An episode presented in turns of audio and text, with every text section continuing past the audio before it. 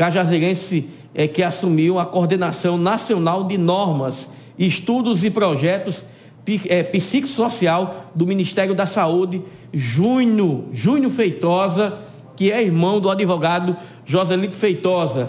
E nós estamos muito felizes com, com essa sua nomeação né, do Ministério da Saúde, que inclusive saiu no diário oficial, na portaria, que designa João Mendes de Lima Júnior para exercer a função comissionada executiva de coordenador geral de normas, estudos e projetos da rede de atenção psicossocial é, do Brasil.